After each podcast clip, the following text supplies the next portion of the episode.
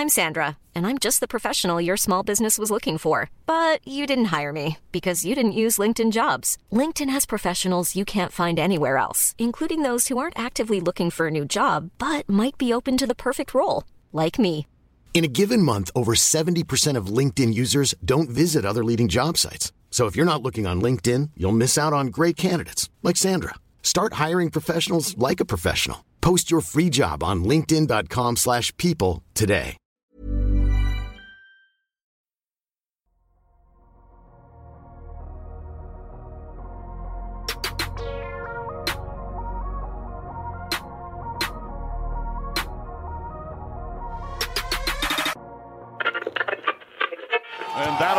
It's over. The Golden State Warriors return to a familiar place. They're on top of the NBA world. The fourth title in eight years. The Dubs dynasty is still very much alive. Les Golden State Warriors sont champions NBA 2021-2022. Salut à tous, très heureux de vous retrouver pour ce nouvel épisode du Dunk Hebdo NBA podcast. Forcément, aujourd'hui, eh bien, nous allons discuter du sacre des Warriors qui se sont défaits des Celtics 4 à 2 dans les finales NBA. Pour ce faire, il est encore présent avec nous pour un autre bilan malgré la défaite de ces Celtics. C'est Alan. Alors on enregistre, on a pris un peu de repos après ces finales NBA éreintantes. On enregistre quelques jours après. Est-ce que la défaite est digérée? J'imagine que non. Alan, mais est-ce qu'elle est intégrée maintenant? J'avais pick Warriors en 6. Donc on peut se dire, ah, t'avais bien vu, la série au pire. Mais euh, oui, franchement, moi, sur les deux derniers matchs, en fait, je voyais, je voyais vraiment l'ascendant, plus un ascendant physique et peut-être même un peu psychologique du côté de Golden State. Donc j'avais un peu intériorisé que ce serait très dur de, de gagner, euh, de gagner la série euh, quand il y avait 2-2 et puis 3-2. Donc euh, ouais, franchement, c'est c'est digéré. Et puis avec nous, si on l'a pas entendu pendant ces finales NBA, c'est Tom. Comment ça va, Tom? Ça va, en forme. En forme, et vous, les gars? Bah en fait maintenant on est on est dans un podcast où selon selon l'heure où on enregistre ma réponse sera pas la même. Donc là je peux te dire que je je vais essayer de tenir jusqu'au bout.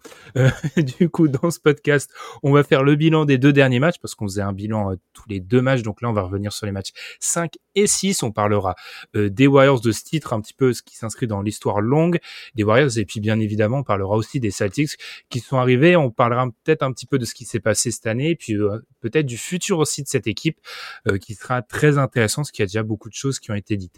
Euh, comme d'habitude, on vous invite à nous suivre sur les réseaux sociaux, sur YouTube. On a eu beaucoup d'écoutes pendant ces finales NBA, donc on vous remercie. Donc n'hésitez pas à vous abonner si vous découvrez le podcast. Puis bien évidemment sur toutes les applis de podcast, Apple Podcast, Podcast Addict, Spotify, etc. Et puis quand c'est possible, toujours nous donner la note maximum, ça nous aide euh, beaucoup. Je le fais beaucoup moins bien qu'Adrien, mais tout le monde n'a pas le même talent. Euh, du coup, on marque une petite pause et puis on se retrouve pour parler des matchs 5 et 6 de ces finales NBA.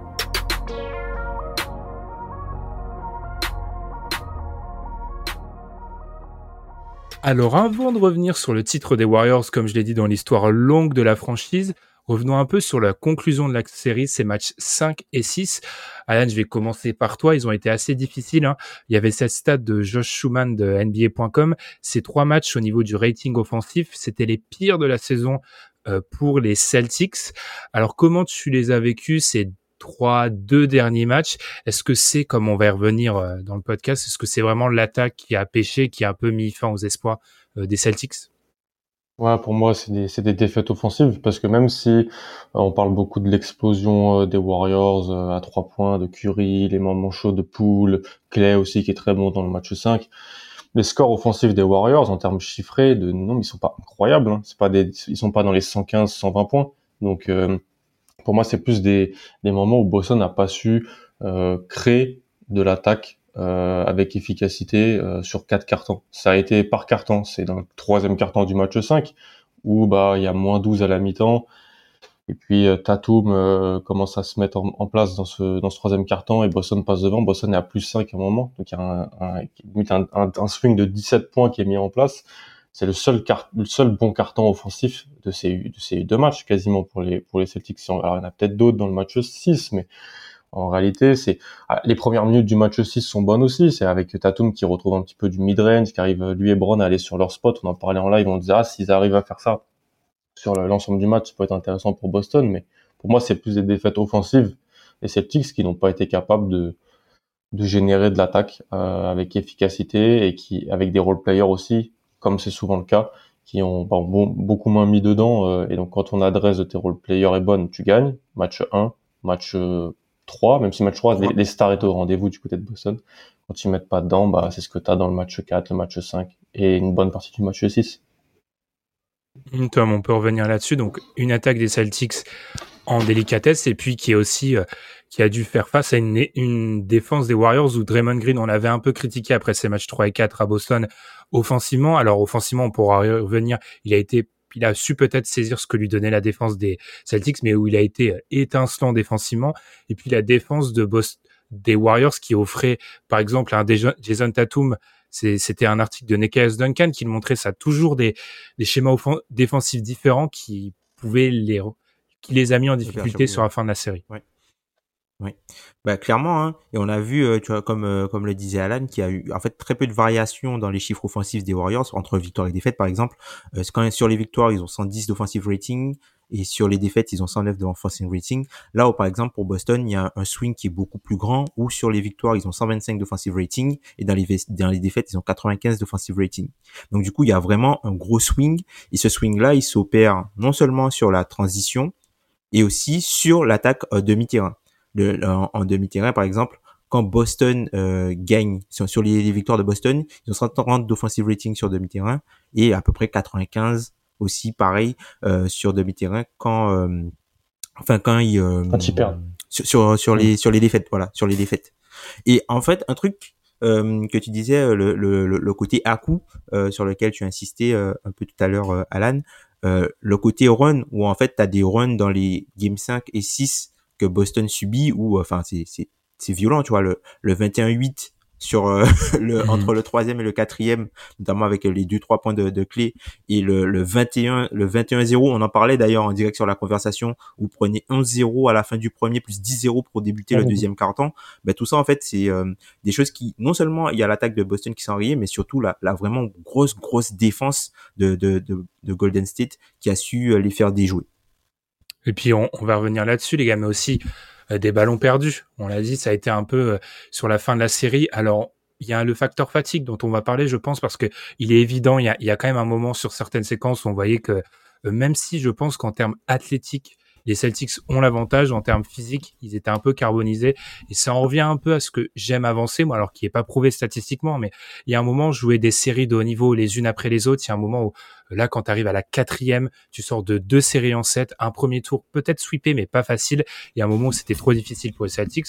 Alan, je pense qu'on peut parler de ça, mais au niveau des pertes de balles, euh, notamment pour, alors ça a été pour Jason Tatum, pour Jalen Brown, qui portait énormément l'attaque, ça a été très compliqué. cette équipe des Warriors, sur ces runs dont vient de parler Tom et dont vous avez parlé tous les deux, cette capacité à faire payer à chaque fois qu'ils ont eu la moindre erreur, et notamment sur ces runs-là où les erreurs s'enchaînaient, c'est ce qui a décidé euh, les deux matchs qu'on a qu'on a vus. Totalement, totalement. C'est c'était un peu c'était un peu l'histoire des playoffs pour les Celtics avec la stat des 15 ballons perdus plus ou moins. Euh, quand euh, la Boston perdait moins de 15 ballons, Boston gagnait. Et quand Boston perdait plus de 15 ballons, Boston perdait. Sur les deux derniers matchs, les pertes de ballons étaient supérieures à 15.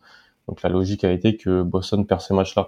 Après, faut dire, faut aussi mettre du crédit à la défense des Warriors, qui, hmm.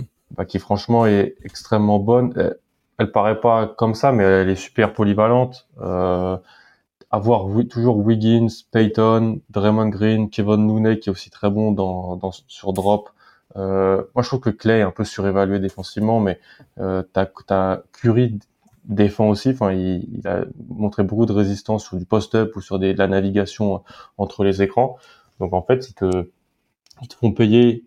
Il suffit que tu sois pas que tu sois pas vraiment très habile balle en main, que tu fasses pas trop attention, ils te font payer directement parce qu'en plus eux sur la transition c'est pas deux mais c'est trois qui t'en mettent à chaque fois. Donc euh, c'est super complexe là-dessus. Et je pense que Draymond, c'est un peu le symbole de ça. Beaucoup parlent de Wiggins, sa défense sur l'homme, sur euh, sur Tatum, elle a été excellente, c'est vrai.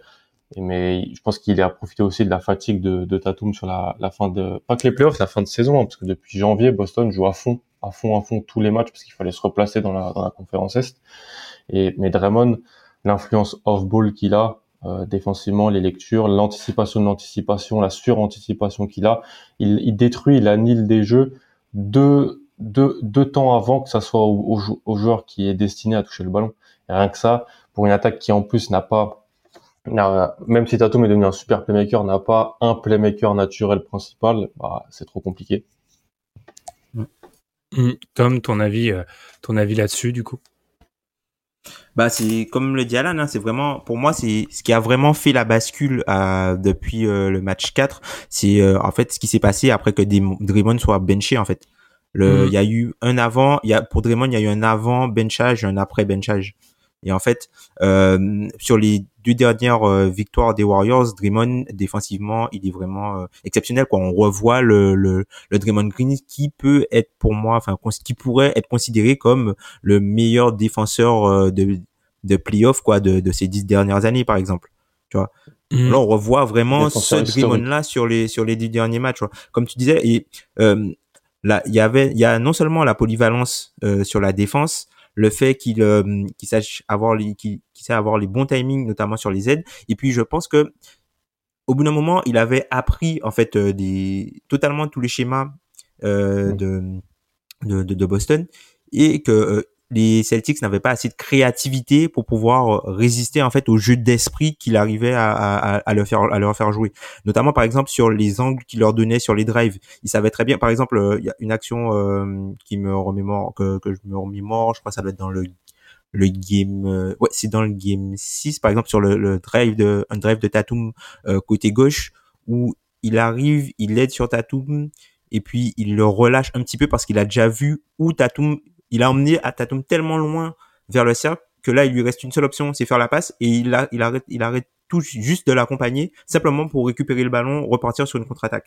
Et ça, il y a eu pas mal de choses comme ça, en fait, des jeux d'esprit de Draymond Green où même si euh, il n'y avait pas forcément un turnover, enfin, euh, il n'y avait pas forcément une balle perdue pour Boston ou une, interception créée par la défense de Golden State, il arrivait à faire en fait déjouer, à enlever du rythme à l'attaque euh, de Boston par son placement, par ses anticipations et par tout ce qu'ils arrivaient à faire loin du ballon. Ça me fait oula, ça me fait beaucoup penser à ce que ce que tu dis Tom. C'est euh, on, il est souvent cité parce qu'il y a des très bonnes vidéos YouTube de Ben Taylor Thinking Basketball qui montre ça dans son bilan du match 6. C'est euh, Jason Tatum part en contre-attaque face à Draymond Green. Très souvent, Tatum lui fait son contre dans ce genre de, dans ce genre de position, faire un petit Euro step, et fini. Et il le fait une fois contre Draymond Green Quelques temps après, même situation, Draymond Green anticipe l'Eurostep à l'avance et du coup, Tatum ne peut pas finir. C'est ce qui s'est passé dans le, du coup dans le match 6 et effectivement, on a vu que Draymond Green au bout d'un moment et c'est pour ça où l'expérience des Warriors mais peut-être qu'on on aurait on l'avait pas imaginé à ce point-là, bah, dans la connaissance du système adverse, au bout de 5 ou 6 matchs contre une attaque qui, on l'avait déjà dit pendant ces playoffs, est pas la plus euh, transcendante, bien il y a un moment où en fait et on l'a vu à partir de la moitié du match 4, il y a plus de, ils sont surpris par plus rien en fait, à part des runs où, où Jalen Brown ou Jason Tatum font un peu de numéro de soliste, il y a mm. plus de, il y a plus de surprise. Mm. Et c'est ça aussi la, c'est ça aussi la grande difficulté puisque les Warriors, ils arrivent euh, parce que Boston défensivement, Boston a été solide hein, pendant toute la série. Il faut pas, enfin ils ont, ils ont pas démérité, ils ont vraiment poussé, je pense les Warriors dans leur retranchement. Et ils ont montré aussi le fait que euh, défensivement face à, face aux Warriors les défenseurs d'anticipation c'est intéressant mais il te faut des défenseurs de réaction. Parce que l'attaque des Warriors est tellement huilée et elle sort tellement de l'ordinaire de ce qu'on peut voir dans la ligue que forcément tu seras surpris dans l'anticipation et qu'il te faudra du coup avoir quelqu'un, notamment on, peut parler de, de l'apport de, de, Rob Williams notamment sur les, les deux derniers matchs, bah à partir du moment où il est pas sur le, le terrain, on voit que enfin c'est plus des défenseurs d'anticipation avec par exemple Alor Ford ou voire, même euh, Grant Williams qui sont sur le terrain et personne qui joue au-dessus du cercle en fait pour pouvoir mhm. euh, annihiler en fait les, les tentatives de, de, de, tir quoi. Et c'est et c'est ça qu'on peut voir tu vois, on a vu euh, les Warriors un peu en difficulté dans le même style de défense par exemple comme contre Boston avec des des joueurs qui avaient du playmaking défensif et des capacités à pouvoir recouvrir une fois qu'ils étaient que le, système avait été euh, ébranlé et que la, la défense avait, avait été euh, euh, il y avait une brèche trouvée à la défense il fallait du coup un rempart au niveau du cercle. Et ça je trouve que Boston a beaucoup manqué de ça et n'a pas pu permettre à l'attaque des Warriors d'être ralentie tout autant que de l'autre côté, la défense des Warriors ralentissait totalement l'attaque de, Boston. Oui, parce que si on bascule un peu sur les Warriors, parce qu'on va essayer de continuer sur les Warriors, on est bien d'accord que si on bascule sur les Warriors en parlant encore un peu des Celtics. Euh, on l'avait dit avant d'enregistrer, mais cette idée, et Tom l'avait prouvé avec l'offensive rating, defensive rating, on est tous d'accord, je vais partir vers toi, Alan. Les Celtics perdent le titre en attaque, en fait. Ils le perdent pas en défense, parce que défensivement, contre les Warriors, il y a beaucoup, il y a eu beaucoup de polémiques en début de, de série par rapport au drop, etc. Je veux dire, quand on voit, alors, Stephen Curry a pas fait, euh, a pas fait un bon match 5, par exemple, mais quand on voit euh, l'influence, l'impact qu'il a pu avoir, quelle que soit la défense proposée par les Celtics, c'est pas la défense là, c'est qu'il fallait marquer plus de points de l'autre côté. C'est ça. Mm. pour moi, il n'y a pas eu d'énormes éclats offensifs des, des Warriors. Ils en ont pas mis 120, 130. Alors oui, dans le match, euh, il y a un gros gros garbage time dans le match 2 notamment, mais c'est jamais le Boston. Boston a été dans, sauf le 6 pour moi, quasiment dans tous les matchs en fait. Et t'es dans tous les matchs à cause t'es dans tous les matchs avec une attaque moyenne bah, ça veut dire qu'en fait c'est ton attaque qui a posé problème. Parce que si tu avais vraiment été meilleur offensivement, donc s'il y avait eu plus de, s'il y avait eu plus d'agressivité vers le cercle, s'il y avait eu plus de réussite des role players, qui le role player, les role players font gagner le match 1, euh, les role players euh, je vais pas, a gagné le match 3. Voilà, le match 3 je, vais, je vais pas dire qu'ils font perdre le match 5 et 6, mais ils aident pas, en tout cas. Parce que le match 5 et 6, mhm. sur les drive and kick, alors Orford est bon, un peu dans la deuxième mi-temps du, des deux matchs d'ailleurs, dans la deuxième mi-temps des deux matchs.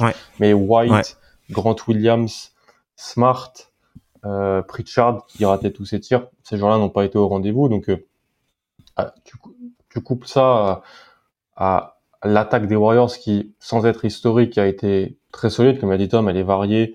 Ils ont retrouvé Jordan Poole sur le, la, fin de la, fin de la série. Oui, il y a un match où Wiggins et Clay euh, font, sont les deux meilleurs scoreurs de l'équipe. Match 5, ouais. plus de variété. Draymond qui met des tirs dans le match 6. Gary Payton qui est mm. bon aussi dans, dans, dans les matchs. Otto Porter qui met des tirs. Il y avait plus de solutions, en fait. Donc, euh, c'est un peu logique pour moi. C'est plus vraiment une défaite de l'attaque de Boston. Et après, je sais pas s'ils pouvaient faire vraiment mieux que, mieux que ça. Mais c'est quand même la défaite de l'attaque de Boston qui est la cause de, du non-titre de Boston. Mhm. Si on peut revenir là-dessus, c'est vrai que c'est un symbole parce que si on se met à la place des auditeurs, la dernière fois qu'ils ont entendu, enfin, en l'occurrence, c'était Adrien et moi-même, euh, on avait été beaucoup critiques vis-à-vis de Draymond Green. Tu vois que sur le match 5 et 6, Tom, tu l'as bien dit, il y a eu un avant, un après parce que même dans euh, ces, ces, séquences où parfois il avait la balle, il regardait même pas le panier, il y a eu deux, trois séquences sur les 5 et 6 où il tente une petite pénétration, il finit avec un petit flotteur. Et ben ça, ça change un peu tout, euh, tout ce qu'il y a pour les Warriors. On va peut-être du coup s'élever un peu et parler de ce titre des Warriors. Tom, t'as livrons les secrets. Tu as écrit la trame de cet épisode et tu as intitulé la partie d'après le titre des Warriors.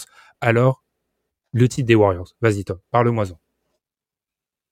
Bah, je trouve que c'est, je trouve que c'est quand même un beau titre. Bah, comprend l'historique de, comprend l'historique de cette équipe-là. C'est un beau titre. Euh, ils, sortent de, de, de, ils, partent de, très loin. Enfin, en début de saison, l'an dernier, on rappelle qu'ils se font éliminer au, play-in. Hein. Ils font pas les playoffs. Donc, c'est, une équipe qui a, qui pas fait les playoffs l'an dernier, qui est de nouveau champion. C'est une équipe qu'on avait quitté un peu en playoff sur un peu le toit de la NBA et qui tombe euh, malencontreusement à cause des blessures euh, face au, Toronto, même si les Raptors étaient une, une, sacrément bonne équipe, mais enfin on peut pas enlever le fait que la blessure de, de, de Kevin Durant et aussi celle de Clay Thompson ensuite, c'est ce qui a annihilé en fait toutes les chances de, des Warriors de remporter ce titre-là.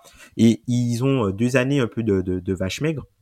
Et ils reviennent et je me souviens qu'en début de saison, on avait pas mal de doutes en fait sur euh, sur cette équipe-là, notamment par rapport au niveau de Draymond Green de l'an dernier, par rapport au, à l'âge en fait de, de, Stephen Curry, puisque Stephen Curry il a fait une, excellente saison, euh, en tout cas euh, sur le, enfin c'est une des, c'était peut-être l'une des cinq meilleures saisons de par individuel euh, bah, l'année l'année de enfin l'année dernière quoi pas pas cette année l'an passé tu vois où même si ils vont pas playoff mais son rôle est vraiment capital on commençait à avoir une petite émergence de, de Jordan Poole mm.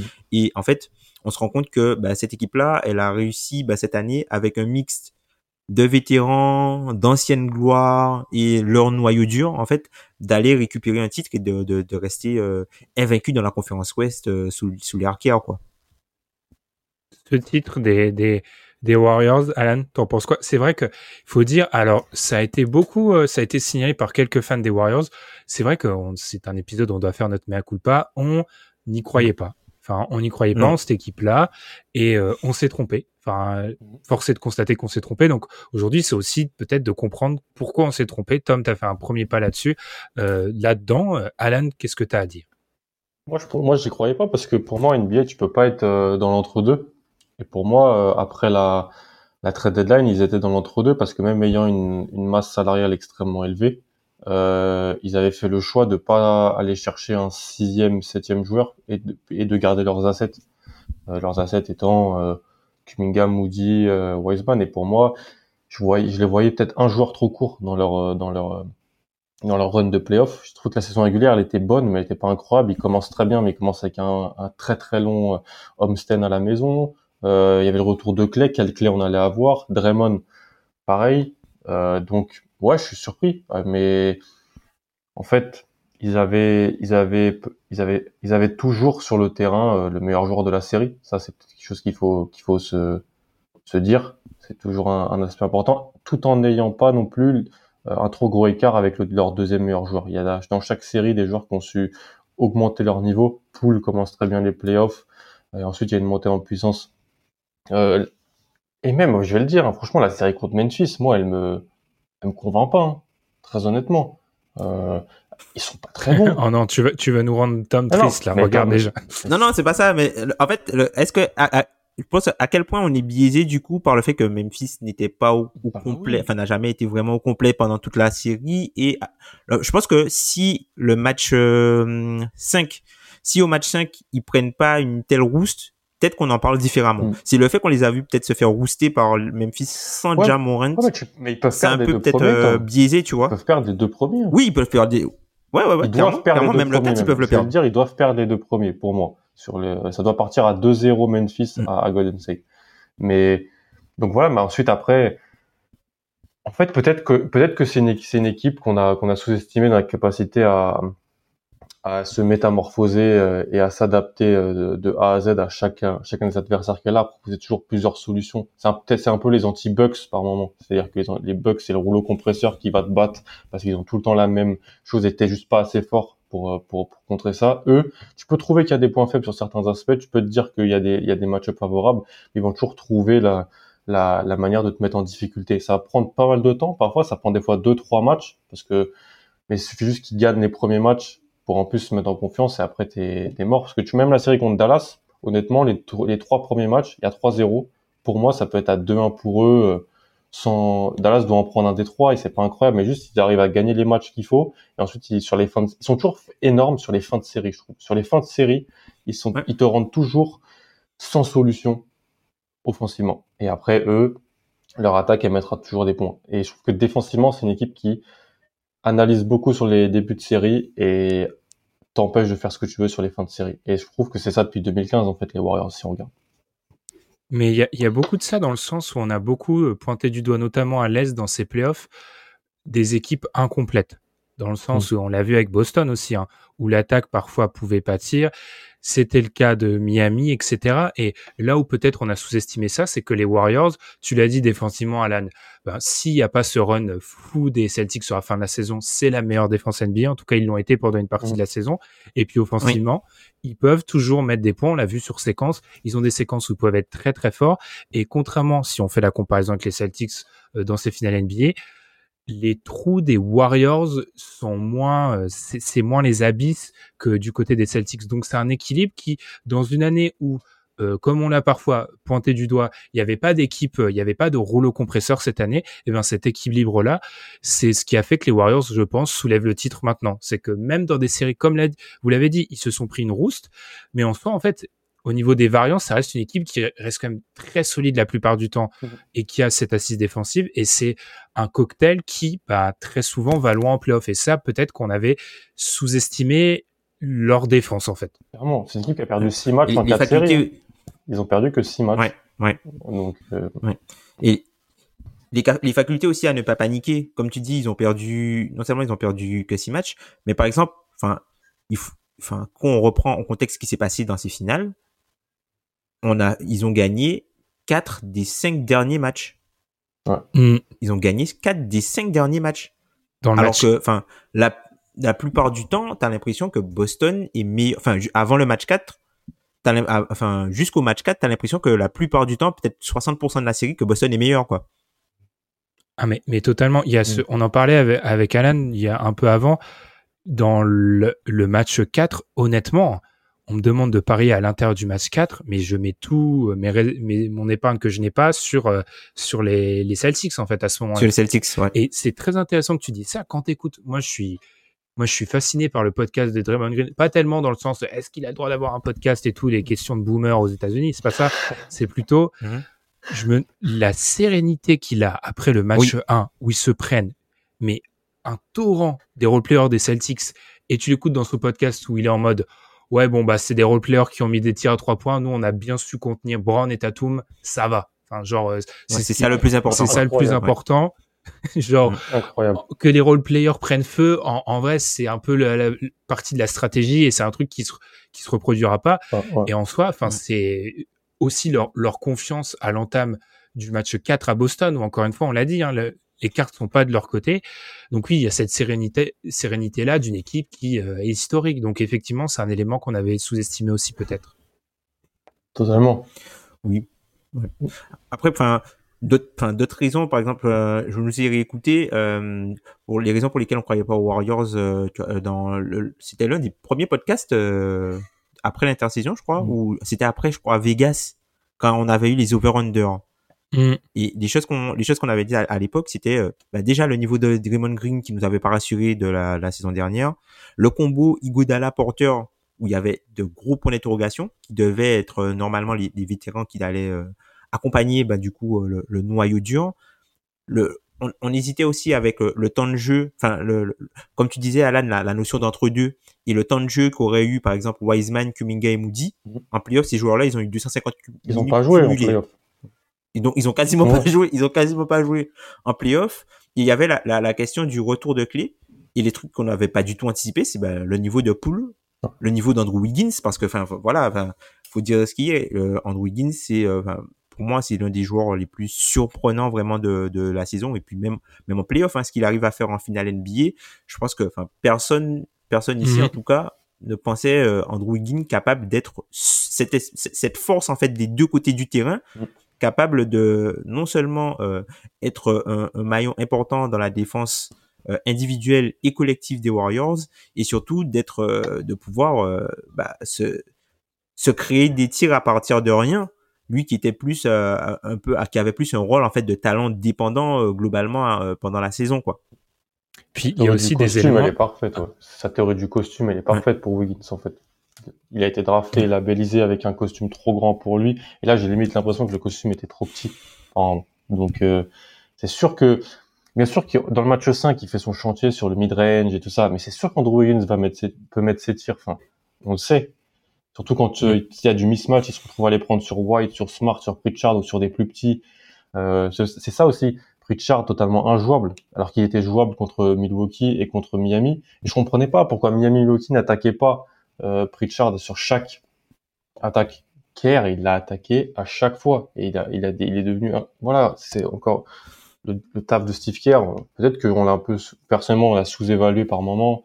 Il est arrivé dans une excellente situation. Il avait un MVP historique, unanime, une équipe incroyable. En plus avec KD après, euh, tout le monde aurait sans doute pu coacher cette équipe. C'était l'idée un peu centrale que tout le monde développait. Là, c'est c'est un travail du staff, c'est un travail du, de coaching qu'ils ont réussi à faire. Je trouve c'est assez impressionnant. ils arrivent à bien cimenter euh, leur, euh, leur ils arrivent à bien cimenter du coup le- le- leur dynastie hein, puisque quatre titres en huit ans c'est c'est limite du jamais vu quoi c'est c'est Après, incroyable Il y, a- il y a des éléments, tu vois, par exemple, de, de réussite. Alors, je précise, des éléments des réussites qui sont présents dans tous les euh, Tous les runs de sacres. champions. hein. Ouais. Par, par exemple, Otto Porter, qui joue 63 matchs cette année, ce qu'il n'avait pas fait depuis euh, 5 ans, euh, pratiquement. Tu vois, c'est des trucs où euh, Ouais. on était, en, en fait, nos doutes n'étaient pas non plus illégitimes à cette époque. Et euh, en Ah non, fait, ils ont réussi à retrouver un Otto Porter. Enfin, franchement, si l'été dernier, quelqu'un était venu nous voir en nous disant Otto Porter va jouer 63 matchs et starter des finales NBA, dans des matchs de finales NBA, euh, franchement, on, rigole. Donc, euh, effectivement, il y a eu cette réussite du côté des, des Celtics. Et Tom, si on veut s'élever encore une fois à nouveau, c'est vrai que ce titre-là cimente, alors on va pas faire de comparaison historique, hein, mais cimente, cimente les Warriors parmi les grandes, grandes, grandes dynasties de l'histoire de la NBA, quoi. Ouais, clairement. Clairement, clairement. Ben après, enfin, tu, si tu regardes bien, bah, ça va être, euh, ben, si on reprend le, la, NBA entre guillemets moderne, hein, tu auras peut-être les Bulls.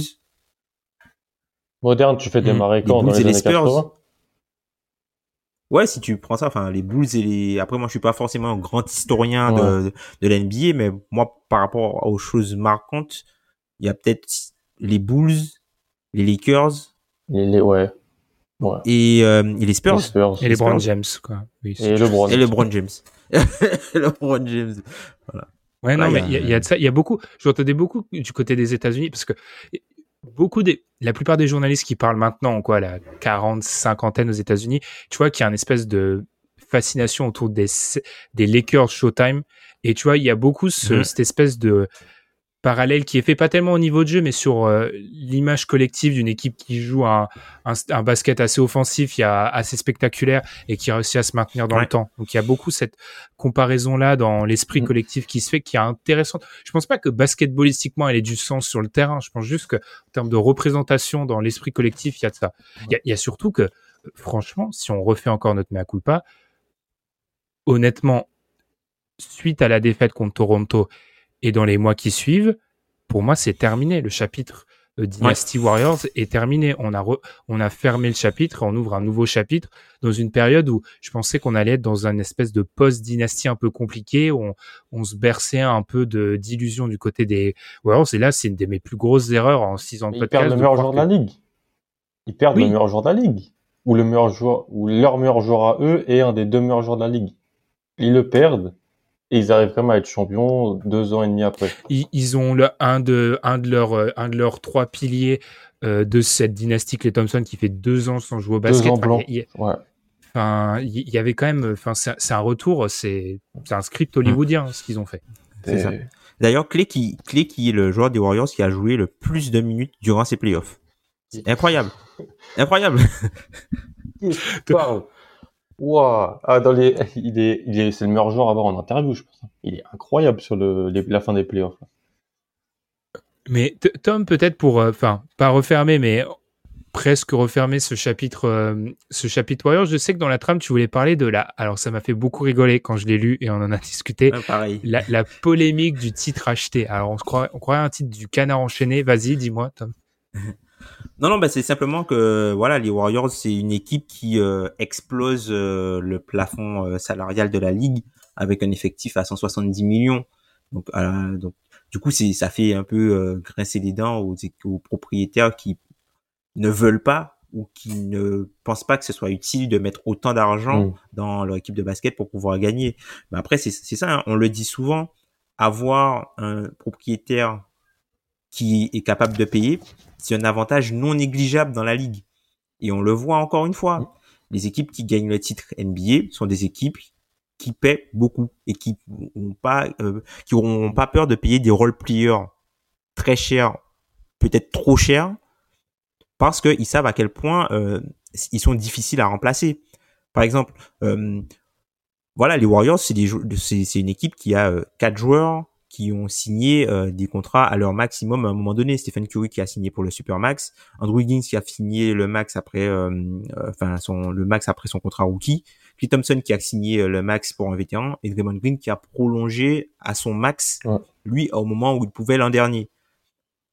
Donc malgré ça, voilà, c'est donc donc oui, c'est une équipe qui explose le plafond pas salarial, mais oui, mais c'est une équipe qui a quand même donné des choses pour pouvoir le faire. C'est pas c'est pas genre ils se sont dit ah ben tiens on, on, est déjà au-dessus du salary cap on va utiliser je sais pas 20 millions sur un tel 20 millions sur un tel non ils utilisent simplement les, les règles du CBA ils ont eu la possibilité par exemple de lors de, de pour le, le, le, sign and trade de, de Russell ils ont eu la, la, la possibilité du coup de se décharger du contrat euh, d'Igodala, de l'envoyer à Memphis contre tour de draft. Voilà, ils se sont séparés d'un tour de draft pour pouvoir gagner cet argent-là.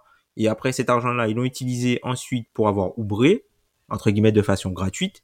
Et puis voilà, et ça leur a permis petit à petit d'avoir des, des munitions pour pouvoir rester haut au niveau du payroll et d'avoir des éléments qui leur permettent de faire des transferts quoi. Mm. Et ça, pour ça, il faut des propriétaires qui sont capables de payer. Alors dire qu'ils ont acheté le titre, pour moi, c'est totalement faux. Mais dire qu'ils utilisent au maximum leurs moyens financiers pour pouvoir euh, se donner le maximum de chances de gagner, c'est vrai. Et même si ça déplaît aux propriétaires qui soit ne sont pas capables ou soit qui ne veulent pas payer plus.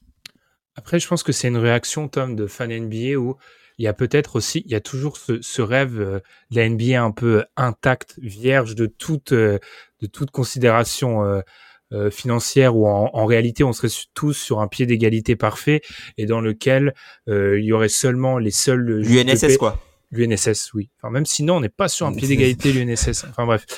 en tout cas, quand t'as un gymnase pourri, je salue mon, mon collège. Bref. En, en, tout cas, ce qui est sûr, c'est qu'il y, avait, il y a vraiment cette idée de, je sais pas, de, oui, de, d'égalité parfaite.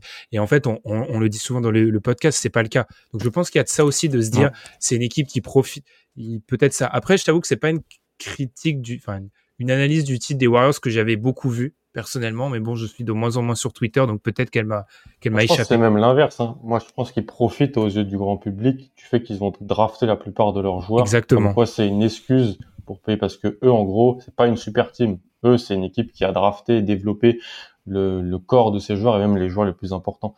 Dans les joueurs qui ont qui sont clés dans le titre pour eux, qui n'ont pas été draftés par eux, bah il y a que Otto Porter et Andrew Wiggins quasiment.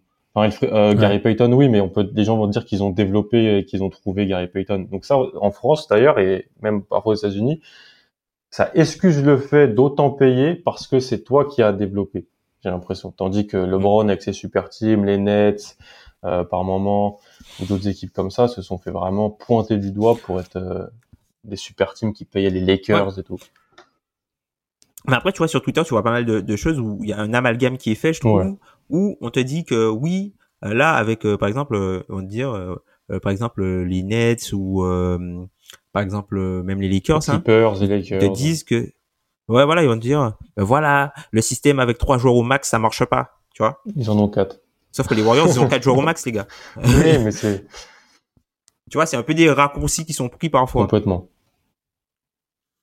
On peut enchaîner, mais je pense que c'est une discussion intéressante qu'on pourra réouvrir dans, pendant l'été. Mais je, je, je, suis plutôt du côté d'Allen. Je pense que c'est un titre qui va, euh, surtout qu'on a quelques enclabures de la draft, surtout si on fait le, on fait le, si on enchaîne du côté des Celtics, cette idée à regarder, on a deux équipes dans lesquelles on a il y a eu de la draft pour euh, les principaux joueurs. Si on, en plus, si on écarte un peu et qu'on regarde qu'en finale, euh, du côté des finales à l'Est, il y avait les, Miami ou autour de Miami, il y a le développement. Oui, Jimmy Butler est arrivé, mais c'est dans la culture de Miami. Je pense que pour, euh, pour les chantes de la free agency, c'est pas un bon moment parce que actuellement c'est c'est un peu compliqué.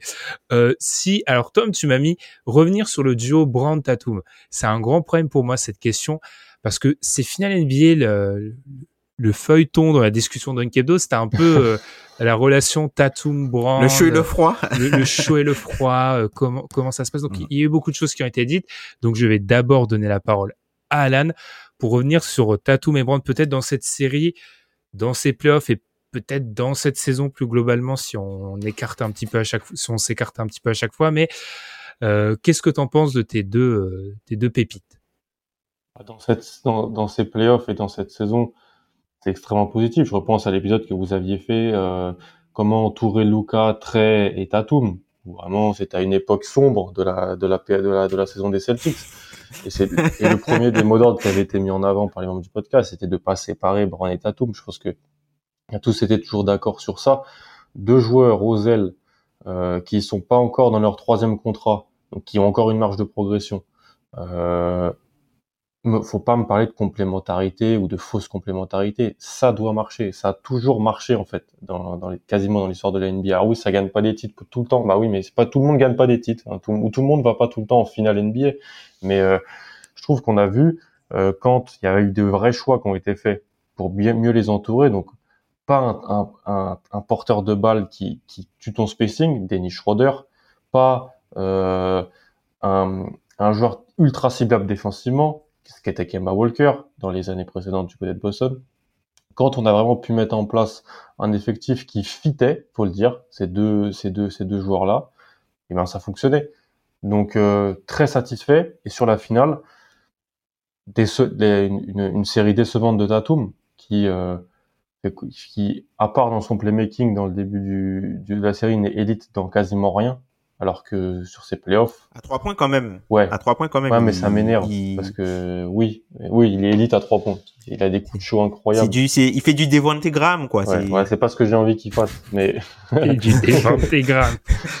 c'est pas ce que j'ai envie qu'il enfin, fasse. Pour, mais oui, complètement. Pour la petite histoire avec euh, Alan, pour la petite histoire avec Alan, le Devonte Graham, c'est un peu le joueur qui, on est omnibulé par ses stats à trois points et on voit qu'il il arrive à absolument à rien à l'intérieur de, de la ligne. Ce qui a été le cas de Tatum, mais un joueur de voilà. standing ne doit pas shooter aussi mal à deux points. Alors c'est impliqué par la défense des Warriors, c'est impliqué par la fatigue, mais on peut pas euh, ne pas aller autant au cercle. Ça fait 4-5 ans que, la finition au cercle c'est un grand problème pour moi, et là ça a été encore un problème. Je pense que ça peut progresser. Euh, Brown, bah, Brown c'est un, et en fait c'est le cas depuis 2-3 ans. Brown c'est un, c'est un pyromane en fait vraiment, il a des séquences, il a des séquences offensives où il est d'une confiance sur le pull-up, sur le mid-range, sur la capacité à tirer. C'est une des plus belles progressions, je trouve, de la NBA depuis 2016, depuis qu'il est arrivé. Ça, son jeu offensif. Toujours des petits problèmes de vision tunnel, de drip par moment, qui m'irrissent un peu le poil. Mais, euh, un peu. Beaucoup. Un peu. ça, en 2018, euh, me connaissant, vous, vous devez me connaître, j'aurais encore plus été énervé, je pense. Là, je, je mûris avec l'âge. Mais, euh, pour moi très satisfaisant honnêtement et puis tomber sur meilleur euh, ça reste y a, oui les finales sont décevantes euh, de, de Tatum. Brown par moment sort un peu de ses matchs mais il a trop en faire. Tu le mentionnais Ben et tu avais raison quand on en parlait tous les deux. Pour moi c'est très positif. Mmh. après on peut on, on pointe du doigt peut-être qu'il a pas été au niveau de, de l'attaque mais chapeau pour la défense qu'ils ont pu euh, qu'ils ont pu produire en fait euh, pendant toute la série hein. Enfin encore une fois, euh, Ali, Ali Mati, euh, la, la, la, défense de Jalen Brown sur euh, sur Clay Thompson, notamment pour le suivre dans les écrans où, où il, fait un spin à l'intérieur de l'écran pour empêcher mm. Clay Thompson de passer de l'autre côté. Enfin, c'est des trucs, euh, des trucs de malade. Allez, allez regarder ça. Et puis voilà, c'est des jeunes joueurs qui arrivent à être à ce point euh, euh, bons entre guillemets des deux côtés du terrain. Il y en a pas des masses dans la ligue, surtout à une position à une position comme celle-ci. Donc du coup, c'est vraiment bien pour les Celtics d'avoir pu faire ce run-là. Après, par rapport à, à Tatum, je trouve que la, la chose qu'on peut lui reprocher, je trouve, c'est le manque de force. C'est quelqu'un hmm. qui ne joue pas avec force. Alors, je sais pas est-ce que c'est dû à sa blessure à l'épaule, mais en fait, c'est un peu ce qui se passe avec euh, DeAndre Ayton parfois, où euh, il est beaucoup plus dans l'évitement et on, le voit, hein, mm. enfin, il a pu, il s'est réveillé peut-être, je crois c'est le match 5 euh, où il se réveille, il arrive à, à choper, je crois, une dizaine de lancers francs. Il se réveille un peu, mais après, pas de, pas, de grands faits. Il n'arrive mm. pas à provoquer des fautes, c'est assez brouillon. Euh, comment dire? Il a, euh, offensivement, tu vois, il, il, il, reste un peu bloqué et une fois qu'il arrive à l'intérieur de, de, de, une fois qu'il a dépassé euh, la ligne, le, le, tout le driving kick, bah, une fois que les angles pour le kick sont bouchés, ben il arrive pas à aller finir et à agresser euh, mm. vraiment vraiment le cercle. Il se bloque euh, souvent. Il bloque à mi-distance voilà. C'est ça. Donc il y a la défense du coup des Warriors qu'il faut lui donner beaucoup de crédit, mais il y a aussi, je pense, quelque chose au niveau de, de Jason Tatum à corriger. Là où Brown, on, Brown, on a vu beaucoup plus percutant à partir du moment où personne n'arrivait à le stopper sur le périmètre. Quoi. Mm. Brown, quand tu regardes même les interceptions que Brown a subies, il passe déjà le joueur, c'est juste que le joueur de l'aide arrive, euh, soit Payton ou, euh, ou Green arrive, euh, prend, récupère, lui récupère la balle, quoi. Mais c'est, c'est, ça a été, pour moi, c'était une des problématiques des Warriors, c'est arriver, comment gérer le, le, le, premier pas et la vitesse combinée à la force en fait de Jalen Brown. Ça, c'est quelque chose, ils n'ont pas vraiment eu de, de, de réponse, à part quand ils ont pu de temps en temps mettre, ils ont mis Draymond Green dessus, ça a bien fonctionné, et euh, ensuite, ils ont dû euh, mettre un peu Gary Payton dessus pour un peu soulager Draymond, quoi. Moi, je trouve vraiment, dans, dans le grand débat qu'on avait eu par rapport à Tatum Brown, alors, par rapport à Tatum, je suis d'accord avec tout ce que vous avez dit. Il y a vraiment ce moment quand il, il dépasse son vis-à-vis, où il se retrouve, tu l'as dit, Tom, il n'y a pas de drive and kick, et vraiment dans cette zone intermédiaire entre le mi-distance et la, la, vraiment la restricted area, où tu vois, Mm. Qui sait pas quoi faire en fait. Mm. Plusieurs fois sur la série, il sait pas quoi faire. Et les stats le montrent, il est à 9 sur 36 dans cette zone-là, euh, sur les, les finales NBA. C'est pour un joueur de ce calibre-là, c'est vraiment pas bon. Et c'est là où tu te dis que des fois, pourtant, j'avais l'impression, je vois, je voyais sûrement pas assez de Celtics, j'avais l'impression qu'il avait ce petit flotteur, mais il doit encore développer des moves, je pense, à cette zone-là.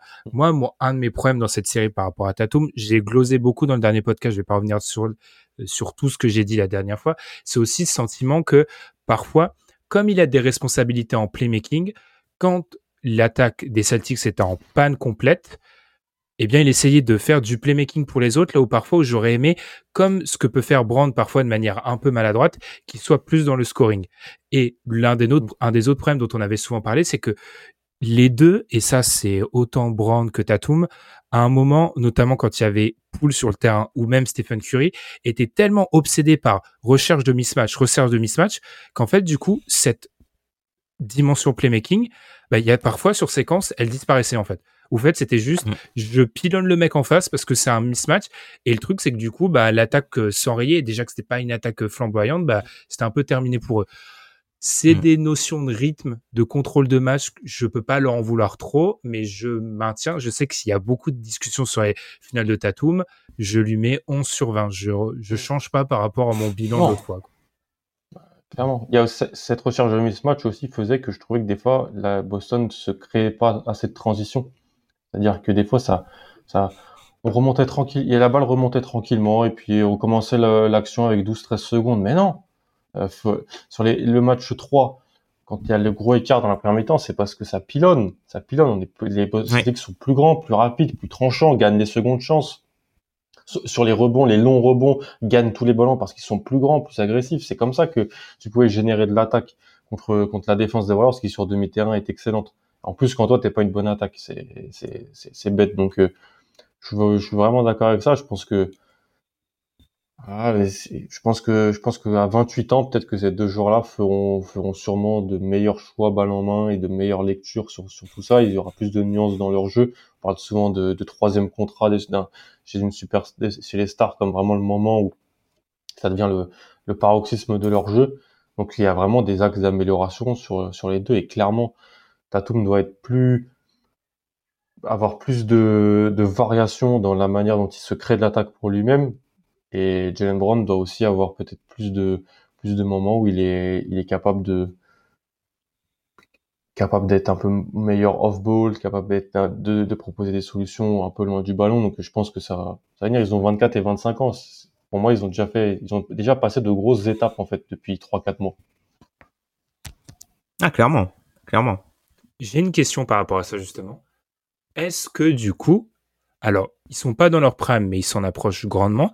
Mm. Est-ce que et question pour Alan mais Tom aussi, est-ce que du coup c'est ça la construction d'équipe qui doit qui doit avoir autour de grosse défense et en espérant que à moyen terme ils progressent énormément sur le playmaking pour faire tourner ça. Est-ce que là, tu l'as dit, il y a eu des tentatives à chaque fois avec du Kemba Walker, avec du Dennis Schroeder. Alors ils étaient encore très jeunes, hein, même mais Mm. il y avait eu euh, Kyrie, Kyrie. Hayward. Est-ce que là ils ont trouvé la... Est-ce que c'est ça la solution qui peut les porter vers le titre dans quelques années ou s'en approcher encore plus? Que c'est une super bonne question parce que l'équipe, euh, si tu regardes l'ossature en termes de contrat, à part, la, à part alors Ford, c'est ça qui c'est le choix qui a été fait, c'est ça. hein. Parce que White est encore en contrat 3 ans, Robert Williams et Smart ont été prolongés, les extensions ont commencé ou vont commencer. Eux, ils sont dans leur deuxième Vont contrat. Euh, Brown est d'ailleurs éligible à une extension cet, été- cet été si euh, Jalen Brown veut prendre une extension. Donc, euh, à part alors Ford, entre guillemets, je peux te dire où, je peux te dire non, ça dépendra de ce qui est fait avec Al Ford. Est-ce que Al Ford, on va plutôt prendre son contrat et le remplacer par peut-être un playmaker sur les extérieurs, ou est-ce qu'on va garder Al Ford ou un joueur du type d'Al Ford, un poste 4-5 euh, qui défend et qui a un, un stretch en attaque et un playmaker?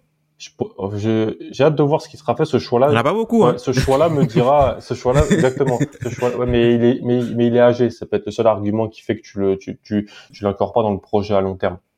Je pense que ce choix-là d'allocation d'argent et de ressources, il en dira pas mal parce qu'après les autres joueurs, c'est du développement. Le, roster des Celtics, c'est top heavy. Hein. Tu peux jouer à 8-9. La, la, le, facteur X pour les années précédentes, prochaines, c'est de développer à Rodney Smith dans ce qui devait être, euh, au moment tu le drafts en loterie, c'est un QND, mais c'est pas plus. moi, je suis pas forcément d'accord. Je suis pas forcément d'accord euh, avec euh, Alan, tout simplement parce qu'en fait, ce que tu as, ce dont tu as besoin aujourd'hui pour affronter les adversaires que tu as eu hier sera différent des adversaires que tu auras demain. Donc du coup, peut-être que cette version des Celtics, elle est bonne pour les adversaires qu'ils ont affrontés là, mais je sais pas en fait si cette construction là euh, est assez bonne pour peut-être dans deux ans, dans trois ans, quand peut-être d'autres équipes seront euh, sur le devant de la scène.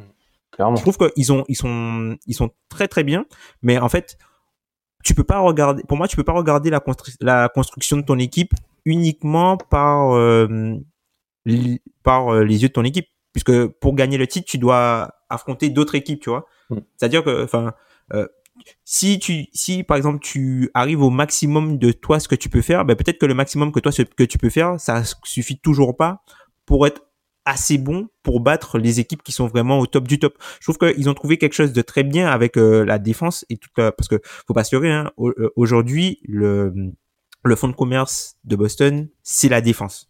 C'est euh, bah, du coup la grosse défense, le rôle de, de Rob Williams, la grosse défense sur le périmètre, la défense des, des ailiers, c'est vraiment la défense. C'est un équilibre qui est fait, en fait, puisque c'est une équipe qui, est qui est équilibrée sur un déséquilibre, avec une grosse défense et ensuite des joueurs qui sont capables de permettre à l'attaque euh, globale de, de, de fonctionner. Et je me dis que vouloir aller chercher une pièce qui irait dans l'autre sens, vouloir peut-être essayer de rééquilibrer, parce que faut donner des minutes, parce que quand tu regardes par exemple la défense de la défense de, de des, Celtics aujourd'hui, c'est qui si tu prends le top 7 8, les moins bons défenseurs c'est qui? Derek White? Alors que Derek White c'est un super, défenseur, tu vois. Mm. c'est un super défenseur. Donc si tu si tu regarde ce qui s'est passé par exemple, simplement le simple fait d'enlever des minutes de Schroeder mm. et Counter et les remplacer par un bon joueur défensivement. Mm. Regarde ce que, que ça a permis de faire. Donc je me dis que peut-être qu'aujourd'hui, ça suffit et que cette, euh, cette construction-là, elle fera de un contender encore plus dangereux simplement avec de la progression organique. Hmm. Aller mettre un, un, un, un, un ball handler peut-être sans shoot et euh, ah, qui défend moins bien, je pense pas que ce soit une bonne fin. Je suis d'accord avec toi, je dis pas qu'il faut le faire, juste que le choix qui sera fait de l'allocation, soit de re-signer en forme, mhm. soit d'utiliser l'argent pour autre, me dira donnera des indices sur l'idée qu'ils ont de, ce de ce qu'ils avaient cette année entre les mains. J'ai juste de réflexion. T'en penses quoi, toi? Tom, tu penses donc que le danger, ça serait de pas s'adapter, c'est ça? Non, le, ouais, le danger serait de pas s'adapter à ce qui vient. C'est-à-dire, uniquement, euh, le danger serait juste de, par exemple, de voir les faiblesses qu'il y a eu mm. cette saison et de d'essayer de corriger les faiblesses sans penser aux, futures forces des adversaires. Sans penser aux autres et aux futures forces des adversaires, c'est ça. Alors, j'ai bien compris, c'est pour ça que je suis très sceptique parce qu'en fait, ces dernières années, ouais. qu'est-ce qui s'est matérialisé? Moi, j'aurais été JM, j'aurais eu cette mentalité-là, j'aurais construit mon équipe contre les Nets, ça s'est pas matérialisé, contre les Clippers, ça s'est pas matérialisé. Les Lakers l'ont fait, les Lakers on s'en dit il faut être top heavy parce que alors, on avait dit que c'était une erreur hein, avec Westbrook, mais mm. c'est ça s'est pas réalisé. Pour moi, c'est une erreur. Tu mm. vois, il y a, y a, beaucoup de d'adaptation en fait. On est tellement sur euh, le peut-être que c'est les dernières années qui ont fait ça, avec les saisons qui s'enchaînent, bref. Et ma deuxième crainte, moi, c'est qu'on leur demande de progresser sur des trucs super durs en fait. Mm. On leur demande d'être des meilleurs hein. playmakers. Alors, c'est ça. En, soi, je ne dis pas que la solution que vous avez dit, hein, vous avez un peu détruite dans le sens où on amène un playmaker, c'est la bonne solution. C'est juste, on leur demande de progresser sur peut-être le truc le plus difficile hmm. sur lequel il faut progresser en NBA. Mais après, tu vois, ça leur a fait défaut quand même en finale NBA, tu vois. Il y a eu des choses avant, tu vois, on peut pas. Enfin, le, le, niveau qu'ils ont euh, actuellement, là, les, les grosses. Alors oui, euh, ça, tu, l'avais déjà pointé du doigt, euh, Ben, notamment face au hit, le fait qu'il les trous d'air, parce qu'au bout d'un moment, il y a, y a, plus de solutions, des choses comme ça. C'est des choses que, qui, qui sont récurrentes. Mais faut dire que c'est quand tu vois en fait d'où ces joueurs-là sont partis et où ils sont arrivés aujourd'hui, pour moi, il n'y a pas de raison qu'ils ajoutent pas le playmaking. Et tu vois, est-ce que est-ce que c'est pas le danger de ce que tu critiques souvent de croire qu'on est sur Touquet, que la progression elle sera de croire que la progression elle sera forcément linéaire et mm. qu'ils vont forcément adapter apporter le playmaking à un moment? Enfin genre, enfin genre ça serait Tu- par exemple, que Mais- Brand mais ne développe ouais. jamais de playmaking, pour moi, c'est pas un truc fou, hein, imaginez. Hein. Oui, mais regarde Tatum. Regarde Tatum en début de saison et en fin de saison, en termes de playmaking. Hmm. Là, on n'est pas sur de la progression linéaire du tout. Hein. Là, on est sur un truc, euh, enfin, il y a des trucs qu'il faisait pas du tout en début saison, ouais. et là, il a des lectures Ouais. avancées, tu vois. Euh, voilà, tu vois, il a des lectures hyper avancées. Donc, tu vois, plus que progression linéaire, ça peut être à un moment donné progression le- brutale, juste oui, je vois ce que le dire, déclic, ouais. tu vois, une progression brutale, le déclic. Et voilà, puisque ce sont des, c'est juste que ce sont des, des bons playmakers. Enfin, Tatum pour moi est devenu un bon playmaker. C'est juste que c'est pas encore un playmaker élite élite. C'est ça. Mais encore une Et fois, tu vois ce jump entre bon et élite qui est, on va pas dire qu'il est nécessaire, mais il y a quand même un moment où il faut que tu aies des passeurs élites. Pour moi, il est plus difficile qu'entre.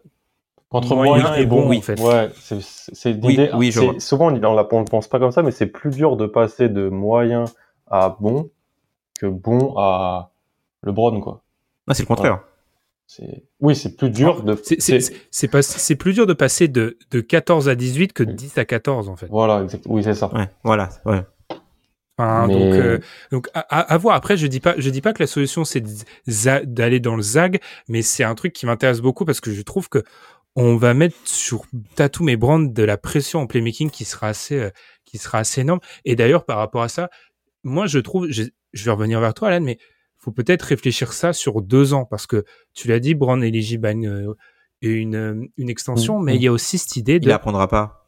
bah, il est en fin de contrat dans deux ans. Et moi, j'ai beaucoup, je sais que je me répète, j'ai beaucoup de mal quand, je sais pas, j'écoute par exemple The Ringer, Kevin O'Connor qui dit, ah, ils sont en avance sur leur calendrier, euh, c'est une jeune équipe, ils ont, euh, les, les titres sont gagnés dans longtemps. Oui.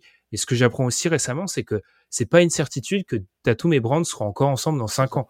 Donc, je pense qu'il, l'objectif, ne- c'est d'être, T'as raison. L'objectif, c'est de retourner en finale NBA dans deux ans. C'est ça. Mais parce qu'en fait, historiquement, on ne labellise pas les Celtics comme une franchise qu'on quitte. C'est pour ça. À part Kyrie, personne ne l'a fait. Mais sauf qu'en fait, on est en 2022 que la NBA ne marche plus comme ça. Euh, la NBA, on peut partir des Boston Celtics. On peut euh, ne pas même pas considérer les Lakers dans une entrevue de free agency. Voilà, ça arrive. Euh, ce qui n'arrivait pas dans les années 90, 80, années euh, 80, 70, tout ça. Donc oui, moi c'était ma plus grande peur il y a un an. C'était c'était qu'on se repose sur des lauriers et qu'on dise non, on a le temps. T'as tous mes Brown viennent de- d'entamer leur deuxième contrat. Euh, il faut développer les jeunes. Non, il fallait pas développer Romeo Langford, Nesmith et tout ça. Il fallait essayer de mettre la meilleure équipe sur le terrain tout de suite pour faire quelque chose. Et je suis vraiment d'accord avec toi. Je pense comme Tom que Brown ne prendra pas l'extension. Euh, il n'a pas grand intérêt à la prendre parce que c'est une extension qui serait moins chère et moins longue que ce qu'il pourrait avoir dans deux ans. Donc, en réalité, il n'a pas vraiment intérêt. Surtout que s'il fait une All-NBA l'an prochain ou dans deux ans, alors là, c'est encore plus jackpot. Il vient de signer avec une nouvelle agence en plus, donc je pense que il n'a pas grand intérêt. Et ne pas prendre l'extension, ne pas prendre l'extension ne veut pas dire qu'il partira. Bien tu vois. sûr, mais c'est juste en termes d'années et d'argent par an que c'est pas intéressant dans l'optique où il veut rester. Donc euh, Mm. clairement, il faut il faut il faut euh, avoir co- comme objectif de de jouer la finale NBA l'an prochain et dans deux ans parce que Oui. euh, Oui. Tatum et Brown euh, peuvent euh, décider d'aller d'aller voir ailleurs s'il y a un projet qui les intéresse ou autre. Donc euh, ouais, moi je suis il faut pas se dire euh, c'est très dur, il faut pas détruire ce qu'on a fait faut pas changer pour changer, mais faut pas dire euh, allez, on refait parce que de toute façon ça a marché cette année et l'an prochain et dans deux ans on est sécurisé en termes de contrat, on est sécurisé sur nos role players. Je pense que les role players c'est bon, ils, a pas, vont pas partir, mais ceux qui peuvent mettre la pression ou qui ont peut avoir des envies de, départ s'ils sont pas gargarisés par les succès collectifs, ça peut être Tatum Brown. Donc euh, même si pour les fans des Celtics, à part Kyrie, personne n'est jamais vraiment parti, personne n'a jamais vraiment dit non aux Celtics dans leur prime il faut s'attendre dans une NBA qui a changé que ça, ça puisse être possible. Donc, euh, il y a de la pression de résultats dès l'an prochain. Il n'y a pas de, il y a pas d'autre choix pour moi. Surtout que c'est une équipe qu'on a vue que sur un tiers de la saison comme ça, hein. puisque on a tendance à croire que tu vois la le, le la trade deadline et le, le All Star break, c'est à la Moitié, moitié de la ouais. saison. Non, c'est à deux tiers, à deux C'est tiers que de la saison. fin janvier que, en c'est fait, l'équipe elle est comme ça en réalité. Voilà. Mm. Voilà. Donc euh, au final, faut faut peut-être laisser encore un peu plus de temps à ce groupe-là comme il est là, voir en termes de progression incrémentale, plutôt que d'enlever une pièce qui était peut-être importante pour ce projet-là, parce que pour aller chercher un joueur qui est capable de euh, rentrer dans ce que dans ce que Boston a proposé des deux côtés du terrain, c'est pas avec ta taxpayer mid-level exception que tu vas le trouver hein, ce joueur-là. Et t'as plus trop de pics de toute façon. Tu vas pas euh, trouver un joueur comme ça à 6 millions l'année quoi. Mm. Mais c'est c'est intéressant vis-à-vis du coup de, du recalibrage des ambitions de Boston. Parce que il n'y aurait pas eu ce run-là. Tu vois, imaginons, je ne veux pas enlever du crédit au run de Boston, mais hmm. imaginons Middleton est en bonne santé, disons qu'ils perdent au second tour contre Milwaukee. Euh, on- je- on n'a pas le même discours. On se dit pas euh, ils doivent jouer le titre en 2000, euh, on sera en 2023. On n'a pas ce discours-là. Écoute, les assez intéressant. qu'on a fait. Moi, Ouais, tu- tu- voilà. tu joues tu joues pas le titre donc cette idée tu vois c'est euh, je pense pas si je refais la comparaison avec ce que j'avais fait je pense pas que ce soit une Atlanta où euh, tu te retrouves très vite très haut trop vite trop haut parce que t'as t'as Tatum qui s'installe dans la hiérarchie NBA t'as un effectif extrêmement solide mais c'est intéressant de voir que ce run là du coup recalibre complètement les, les bah la ce qu'il faut faire du côté des Celtics pour les prochaines Ouais. années là où je tiens à rappeler que dans la conférence Est sur les cinq dernières années, il y a cinq équipes différentes qui vont en finale NBA. Donc, euh, l'après LeBron, enfin quatre du coup, si on compte que l'après LeBron, laisse beaucoup d'incertitudes dans la conférence. Ah, c'est c'est c'est plus OKC 2012 pour moi. C'est ok, on arrive, euh, on est là, mais on est là, ça veut dire euh, on est dangereux, mais ça veut aussi dire il y a de la pression de résultat sur les trois deux trois années qui vont suivre, parce que sinon les projets le projet peut peut être beaucoup plus euh, court qu'on ne le pense. Un Bah, truc c'est surtout dire, que quand tu vois le Vas-y, vas-y. Ben, en fait, quand, surtout que quand tu vois, par exemple, en début de saison, euh, avais une partie de la, la, de la, de la fanbase des, des Celtics qui était un peu pour transférer Smart, pour ce fameux meneur de jeu, tu vois. Donc, tu vois comment ça va vite, ça va très très vite en NBA. Puis tu vois, par rapport à, ce, à cet effectif, il faut aussi dire qu'on a beaucoup insisté. euh, alors, Allen dit que c'est un effectif top heavy. Tu vois, je suis plus ou moins d'accord avec toi parce que d'un Mhm. côté, les joueurs 3, 4, 5 sont quand même déterminants. Ils sont déterminants dans tous les projets, mais là, Hmm. pour l'assise défensive, ils sont totalement déterminants. Et il faut aussi, je pense, avoir conscience du côté Celtics qu'on arrive en finale NBA. Alors, Robert Williams est pas à fond. Tatum a peut-être un problème à l'épaule, mais euh, regardez toutes les équipes autour. Euh. Ouais. les- le Heat a joué plusieurs matchs sans Butler. Les Bucks n'avaient pas euh, Middleton. Enfin, Middleton, euh, les ouais. Clippers, il y avait personne. Enfin, il y, a- y y beaucoup d'équipes qui, ont Denver était y a- il y avait décimé. pas Enfin, Ben je veux dire donc. do- Mm. Donc cette réussite-là vis-à-vis des blessures qui existe du côté des Warriors aussi, il faut faire attention. Tu parlais du run du Thunder. Enfin, les supporters du Thunder peuvent te le dire. En fait, chaque année, il y a un mec qui se blesse. Donc, euh, Bien sûr, Ouais. c'est- compliqué. En tout cas, C'est plus, ouais, que- plus top heavy en playoff. En saison régulière, Ty, il peut jouer, Nesmith, il peut jouer. C'est juste qu'en playoff, on joue à 7, 7 et demi. Mhm. Ce qui est, ce qui est quand même assez top heavy. Mais sauf que les 7 étaient légi- légitimes, quoi, sur les tours de playoff. D'où la pression que l'on met. Je pense qu'on le fait peut-être plus que d'autres sur l'importance de gagner quantier en fait. Enfin, genre, il n'y a pas de. Tu es en finale NBA, tu gagnes. Enfin, genre, euh, c'est un contrat qu'il qu'il faut passer. Mm. J'aime bien cette dernière question de Tom. Enfin, non, parce que j'en ai. Ah, t'as un truc à rajouter, Tom? Parfait. Eh bien, je continue. Alors, laquelle de ces deux équipes a le plus de chances pour vous d'être en finale l'an prochain? Je vais aller vers toi, Tom.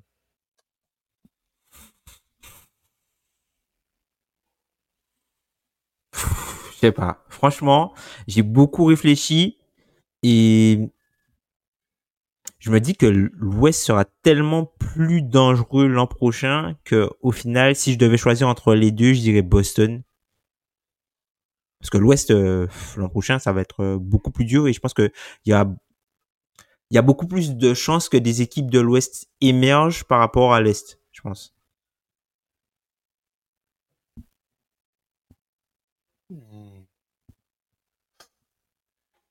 Oui, parce que tu as le double retour euh, Denver, Denver Clippers, euh, il y a les Lakers, on sait pas.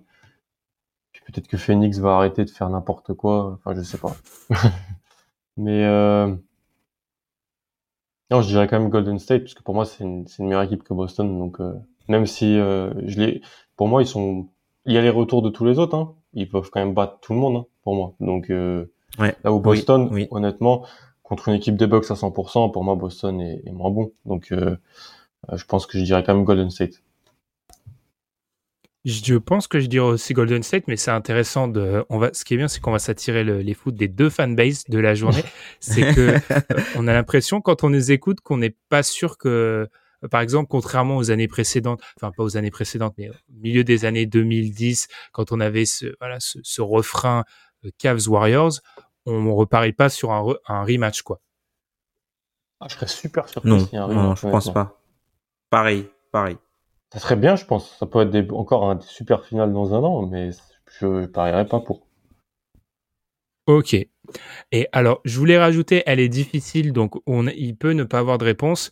Selon vous, quelles seront les conséquences de ce run, mais dans la manière dont on va analyser un petit peu la NBA Par exemple, je m'explique l'année dernière, la grande, une des conséquences, c'était dans le narrative, ah, vous voyez, euh, Giannis est resté dans sa franchise, euh, l'épanouissement du franchise player qui a fait confiance, etc. Vous voyez, il y, a, il y a- un peu cette idée-là. Selon vous, quel, est, quel sera un petit peu le discours dominant après ces finales-là? Est-ce Bah, que c'est la la- draft. la beauté, la beauté de la draft? Est-ce que c'est ça? La construction d'équipe par la draft qui euh, est par- comme plus euh, romantique et, et, et, et, qui c'est mieux de gagner comme ça que de gagner euh, par le, la free agency.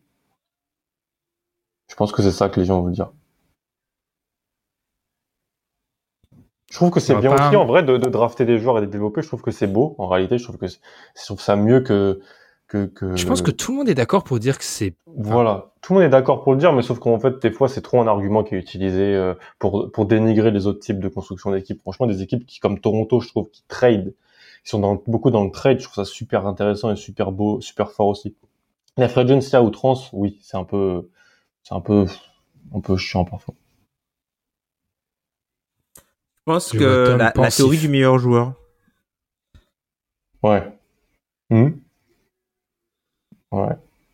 Peut-être la théorie du meilleur joueur et euh, le fait que Mais ça, à part LeBron Comment qui perd en finale, on l'a toujours vu, Tom. C'est tout le temps l'équipe qui a le meilleur joueur qui gagne. ouais mais c'est quelque Par chose qui c'est tu vois George au premier tour. Ouais, mais non mais tu vois non mais c'est quelque chose tu vois en début de en début de playoff c'est quelque chose dont on pouvait douter à certains moments par exemple euh, par exemple il y a euh, le, quand le- la partie les, les Celtics contre les Bucks Hmm. on pouvait un peu tu vois Ouais, ou même Ouais. à un moment les Celtics contre les Nets. Hein. À un moment, ça peut être dit qu'Eddie Ouais. serait sûrement le meilleur joueur de la série. et même et peut-être même aussi, Miami hein. quand Butler était bon Ouais. Ouais, ouais. Ouais, pas, donc pas les matchs 4 et 5, mais sur le reste, oui. Non, mais c'est cette fameuse théorie qui, alors qui, dont on n'a pas du tout la paternité. Hein, c'est juste qu'on on aime bien la rappeler. Et c'est vrai qu'elle est, bah, elle est, elle est quand même souvent vérifiée. Je pense elle est surtout vérifiée dans ce cas de figure quand il y a, euh, on fera notre DH20 dans enfin, peu de temps, non, enfin, dans quelques semaines quand même. Euh, je pense quand même su- sur ce qu'on a vu sur ces finales, il y a, on va utiliser l'anglicisme, un tiers, il y a quand même un groupe d'écart encore entre tout Tatum qu'il est entre Curry et Tatum. Et quand il y a un groupe d'écart entre le meilleur joueur d'une équipe et le deuxième d'une autre, bah si derrière c'est pas il y a pas un écart gigantesque avec les autres joueurs de l'équipe du meilleur joueur concerné, euh, c'est compliqué pour les autres.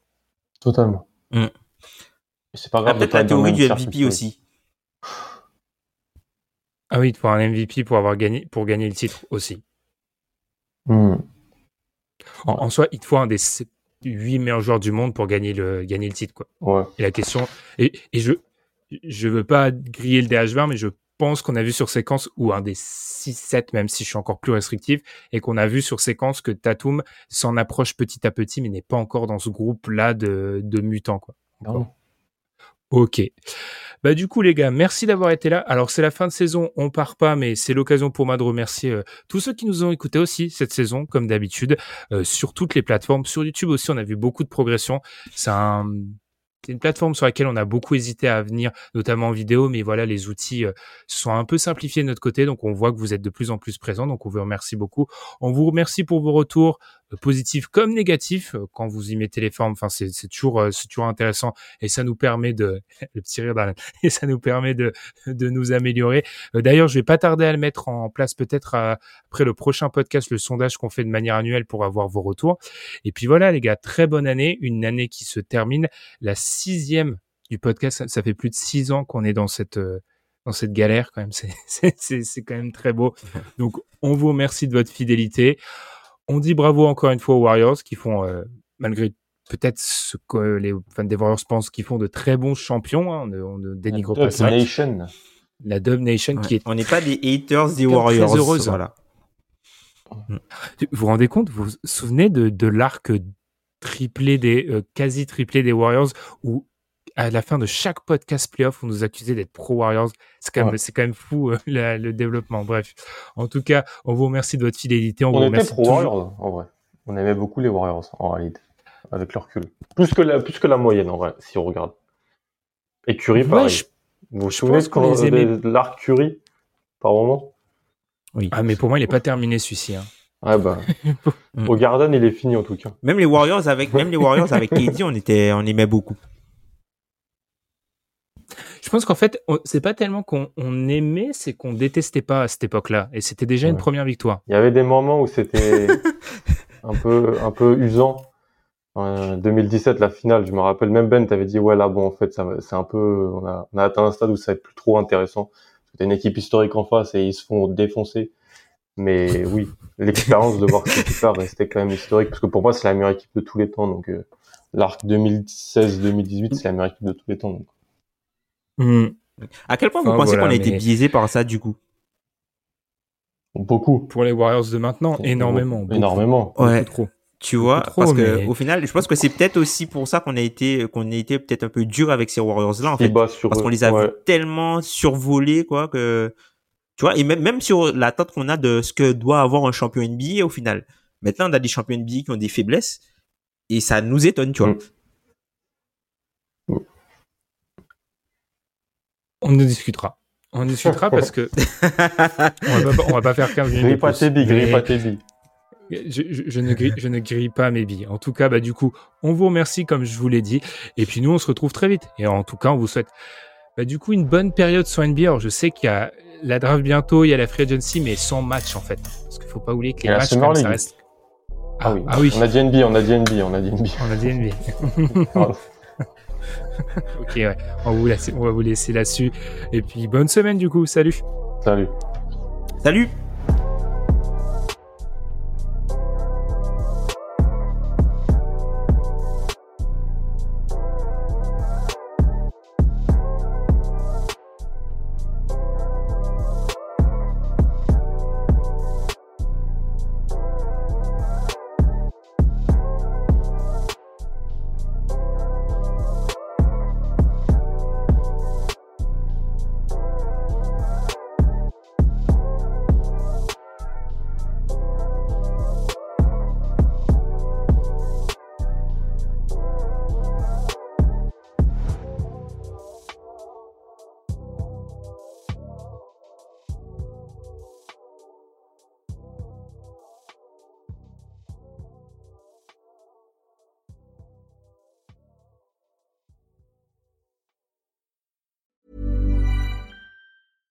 Cool fact a crocodile can't stick out its tongue. Also, you can get health insurance for a month or just under a year in some states. United Healthcare short term insurance plans, underwritten by Golden Rule Insurance Company, offer flexible, budget friendly coverage for you. Learn more at uh1.com.